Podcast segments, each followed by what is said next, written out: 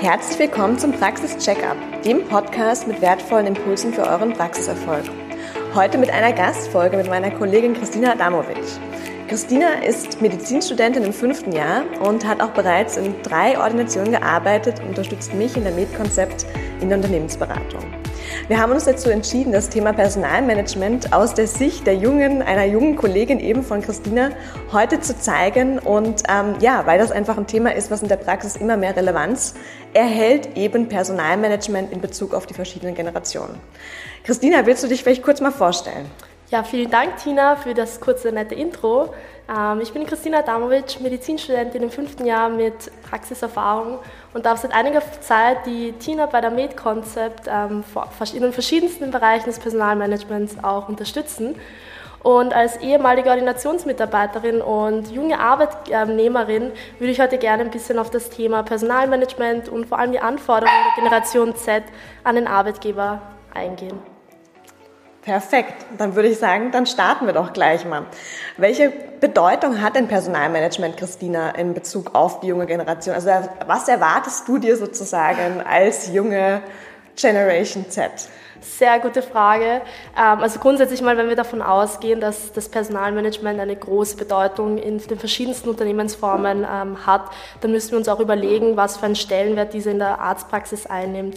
Denn wie wir wissen, arbeiten in einer Arztpraxis die verschiedensten Fachrichtungen zusammen, seien es die Mediziner, die Ordinationsassistentinnen, ähm, eventuell so wirtschaftliche Mitarbeiter wie eine Praxismanagerin, müssen alle gemeinsam arbeiten und im Endeffekt ein gutes Service an die Patienten weitergeben. Denn alles spiegelt sich auch nach außen, so wie man intern ähm, alles organisiert. Und gerade auch wenn wir in Bezug auf den Fachkräftemangel, wenn wir uns überlegen, wie viele Stellen auf den verschiedensten ähm, ja auch Webseiten ausgeschrieben sind, dann muss man sich heutzutage einfach als Arbeitgeber auch überlegen, wie kann ich junge Menschen ähm, ja auch dazu bringen, ähm, in meiner Praxis anzufangen und vor allem auch langfristig zu halten.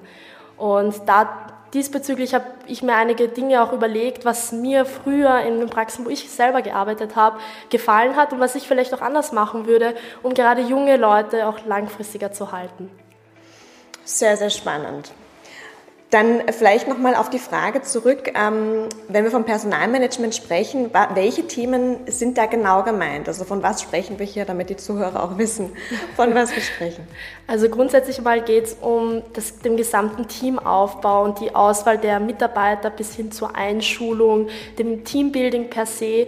Aber es geht auch darum, wie organisiere ich ein Team, seien es die Dienstpläne, die ich digital aufbereite, ähm, seien es andere Tools, die ich den Mitarbeitern zur Verfügung stelle, damit es einfacher ist, dieses Team, sage ich mal, zu organisieren und dass auch alles, sage ich mal, transparent gehalten wird.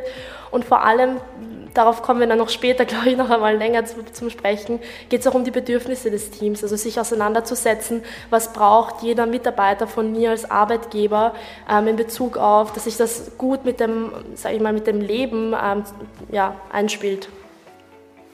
Sehr cool.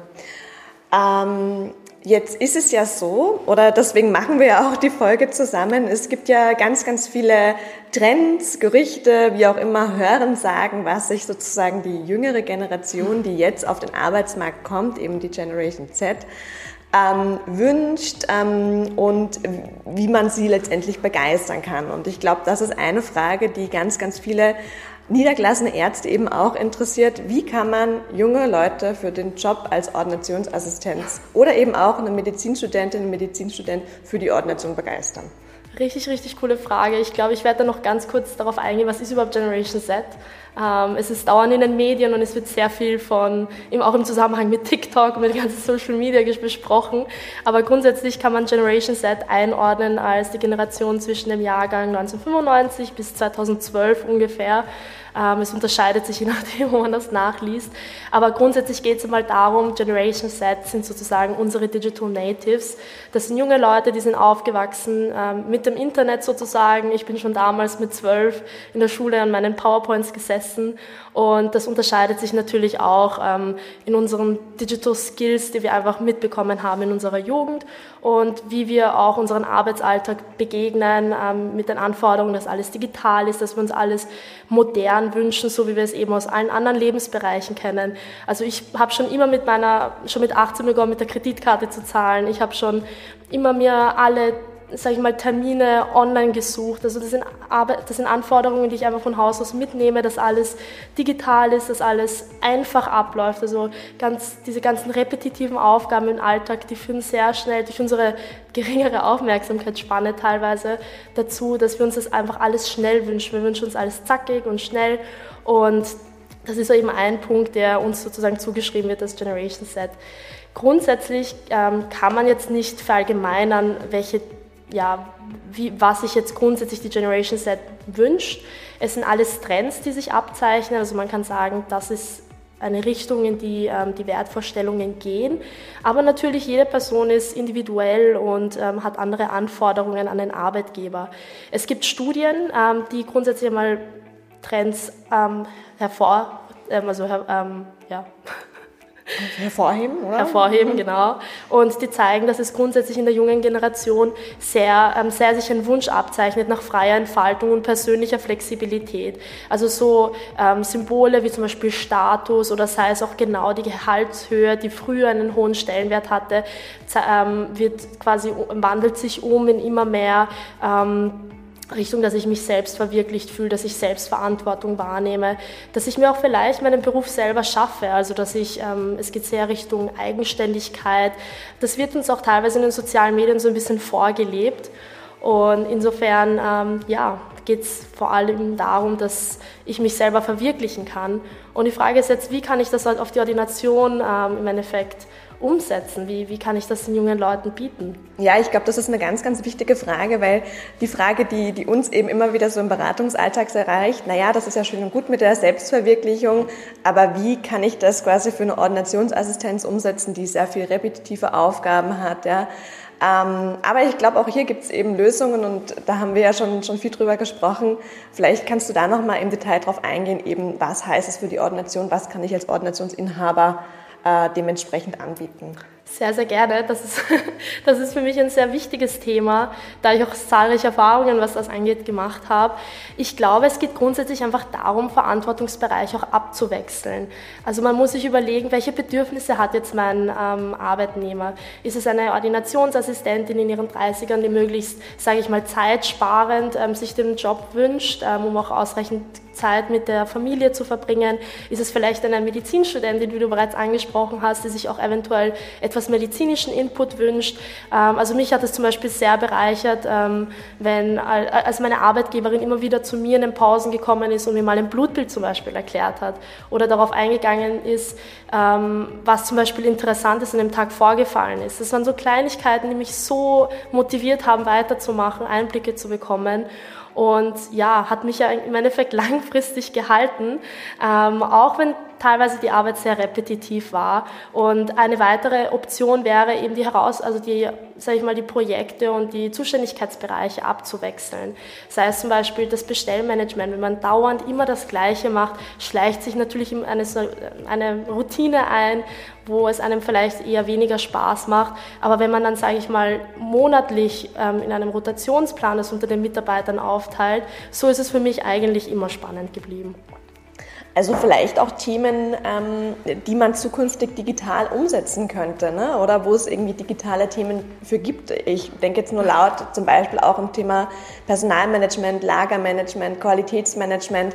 Das sind ja auch alles Themen, wo man überlegen könnte, wie kann man die digital abbilden. Und ich kann mir gut vorstellen, dass ähm, jetzt eine junge Medizinstudentin, eine junge Ordinationsassistentin, die eben aus ja, digital aufgewachsen ist, sich ähm, mit dem viel, viel leichter tut, ähm, als vielleicht ähm, eben ähm, einer aus der älteren Generation. Also ob das vielleicht Themen sind, die man eben hier auch als Projektarbeit einbringen könnte. Unbedingt. Ähm, ich glaube, da kann man uns junge Leute sehr gut mit beauftragen, ähm, weil uns das auch natürlich ähm, sehr liegt, dass wir sowas, mit sowas sind wir aufgewachsen.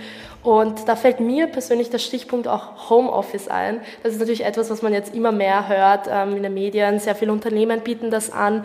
Und es stellt sich noch so ein bisschen die Frage, wie kann ich das in der Medizin, wo ich direkt am Patienten arbeite, wie kann ich das für meine Mitarbeiter jetzt eigentlich umsetzen?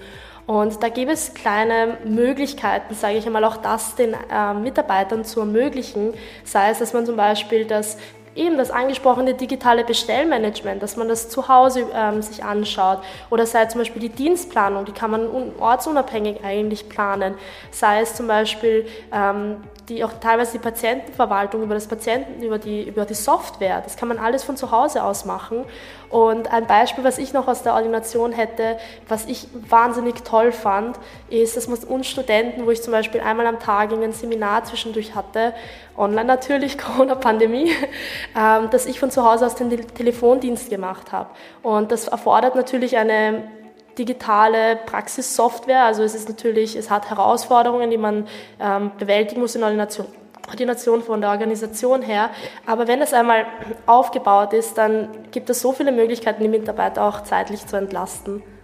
Ja, ich glaube, das Thema Homeoffice ist immer noch in, in jeder Branche, auch trotz Corona-Pandemie, äh, immer noch ein Thema, was umstritten ist. Es gibt Befürworter, es gibt sozusagen Gegner, es gibt ähm, welche, die in der Mitte stehen. Und ich finde gerade ähm, in, in der Medizin ist es noch nicht so angekommen, ja, aus, aus gewissen Gründen, weil es natürlich sehr ortgebunden ist, keine Frage. Aber ein Beispiel eben hast du jetzt eben gebracht beim Telefondienst oder mit den, mit den verschiedenen administrativen Tätigkeiten. Wir haben es jetzt auch ähm, von einer Praxismanagerin gehört, die, ähm, die einige Tätigkeiten komplett eben aus dem Homeoffice macht, eben um ja, weil, weil, man, weil ich sonst diese Tätigkeiten auch gar nicht abbilden könnte zeitlich ja, ähm, in der Ordination. Also auch hier einfach ähm, zu überlegen, welche Tätigkeiten habe ich überhaupt und welche können wir flexibel und ortsunabhängig unabhängig anbieten für unsere Mitarbeiter. Also ich glaube, da ist noch viel Potenzial da, aber eben, Christina, wie du gesagt hast, die Voraussetzung von der IT ist da ganz wichtig und auch IT-Sicherheit, Datenschutz, ja, das sind alles Themen, wenn das natürlich in der Ordination nicht vorhanden ist oder nicht angeschaut wurde, dann kann ich mir das nicht anschauen, ja. Also man muss ganz viel Vorarbeit einfach leisten, die aber sowieso notwendig ist, meiner Meinung nach. Und ähm, Thema Telefonanlage, digitale Telefonanlage, dass ich eben auch zu Hause drauf zugreifen kann über eine App oder über ein Telefon oder über, über Laptop mit Headset. Ja? Also all diese Dinge. Aber das ist ein super Stichpunkt. Ähm, ich glaube, da sollten wir unbedingt mal ein, eine Gastfolge zu machen zum Thema IT, IT-Sicherheit. Wäre das sehr spannend. Zeit. Ähm, ja, weil das sicher ein großer, großer Punkt einfach ist. So, ja, super, super spannend. Ich glaube, da könnten wir noch Stunden drüber reden. Mhm. Vielleicht jetzt noch zum Schluss eine Frage und zwar mit konkreten Tipps und Erfahrungswerten von dir aus der Praxis. Du hast in Praxen gearbeitet. Welche Erfahrung hast du gemacht? Und ja, welche Tipps könnt, kannst du von dir und eben auch von deinem Umfeld aus an Ordinationsinhaber eben geben? Sehr, sehr gute Frage. Darüber, glaube ich, könnten wir auch sehr, sehr, sehr lange reden. Ähm, also grundsätzlich einmal geht es darum, ich habe gelernt, investiert in das Team. Ähm, wenn das Team passt, dann erledigen sich die Aufgaben fast von selbst. Ähm, also es wirklich im Vordergrund für mich stand immer das Team. Es stand auch ja, dass ich mich, mich aufs Team verlassen kann, auch wenn es mal bei mir ähm, dienstplantechnisch nicht ging etc., dann ist es super, super wichtig, dass man ein gutes Verhältnis untereinander aufbaut, dass man sich einfach aufeinander verlassen kann. Und ähm, andererseits hat es mir auch wirklich die Möglichkeit gegeben, auch in einer Arztpraxis Einblicke in die Selbstständigkeit eines Arztes zu erlangen, was für mich natürlich sehr, sehr wertvoll war als Medizinstudentin.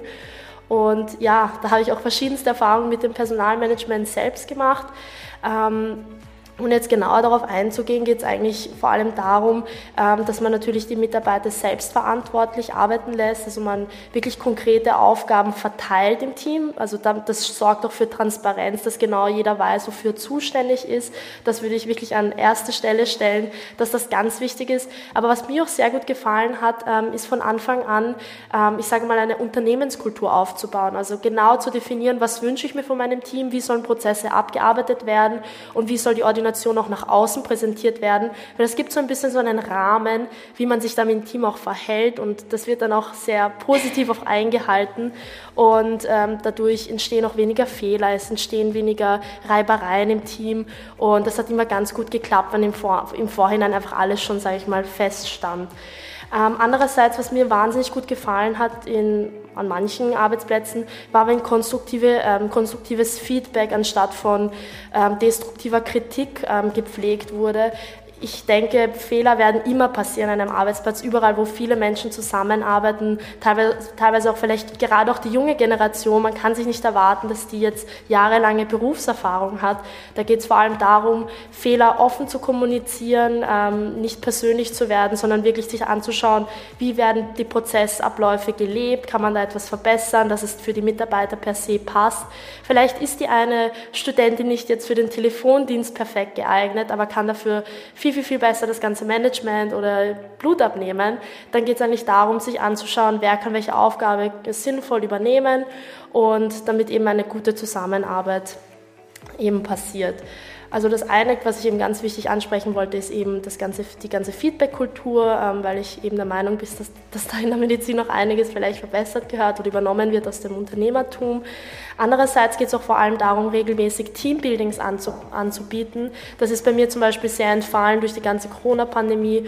Und als es dann auch wieder begonnen hat, habe ich einen großen Impact, also einen großen Einfluss auch selbst gemerkt ähm, auf das gesamte Team, auf die gesamte Teamstruktur und wie viel schneller dann im Endeffekt Endeffekt alles abläuft, wenn ich mir nicht überlegen muss, was ich meine Kollegin frage, sondern einfach alles offen kommuniziert wird. Und genau, vielleicht wenn ich noch auf eines eingehen kann, ähm, ist auch eine faire Entlohnung natürlich ein wichtiger Faktor, der Mitarbeiter langfristig hält. Also wirklich sich informieren, was sind die Benchmarks, was bezahle ich auch einen Studenten, weil es wird einfach untereinander kommuniziert und das wäre einfach schade, wenn es irgendwie dann daran liegt, dass man einen Mitarbeiter verliert. Definitiv. Also ganz, ganz wichtige Themen und was ich mir jetzt eben gerade parallel nochmal aufgeschrieben habe und ähm, was man eben äh, gerade in den Bereichen immer wieder sieht, sind einfach die Zusammenhänge zwischen den vier Erfolgsfaktoren einer erfolgreichen Ordination. Ja, das eine ist das Thema Mitarbeiterzufriedenheit in den verschiedenen Ausprägungen, Feedback, Kommunikation, klare Verantwortlichkeiten, ja, ähm, Patientenzufriedenheit aber in gleicher Weise, ja, weil wenn das Team passt, dann ist eben auch die externe Kommunikation eine ganz, ganz andere. Ähm, drittes Thema Standards und Prozesse, ja, ist natürlich auch in dem Moment, wo es klare Verantwortlichkeiten gibt, klare Prozesse, ähm, spielt das wieder auf die anderen zwei, zwei Punkte eben ein und dann ähm, eben auch das Thema Wirtschaftlichkeit. Ja? In dem Moment, wo es standardisiert ist, klare Verantwortlichkeiten gibt, keine Doppelarbeit, kein Suchen, kein Warten, sind Ordis eben auch wirtschaftlicher, effizienter, effektiver. Und ähm, ich glaube, das ist ein schönes Schlusswort, weil das letztendlich ja auch das Thema ist, äh, warum wir den Podcast machen. Ähm, und wir einfach der Meinung sind, dass das Thema Personal, junge Generation ähm, im Hinblick auf Fachkräftemangel auch in der Ordination eben ein ganz, ganz wichtiges Thema ist. Ich hoffe, wir haben gute Impulse weitergegeben. Wir freuen uns auf jeden Fall über Feedback. Danke, Christina, dass du dir die Zeit genommen hast und da auch so tiefe Einblicke gegeben hast in deine, in deine Erfahrungswerte. Dankeschön, Tina, für die Einladung. und dann bleibt mir nur noch zu sagen, bis, ja, bis, bis zur nächsten Folge alles Gute und viel Erfolg bis dahin. Danke. Dankeschön.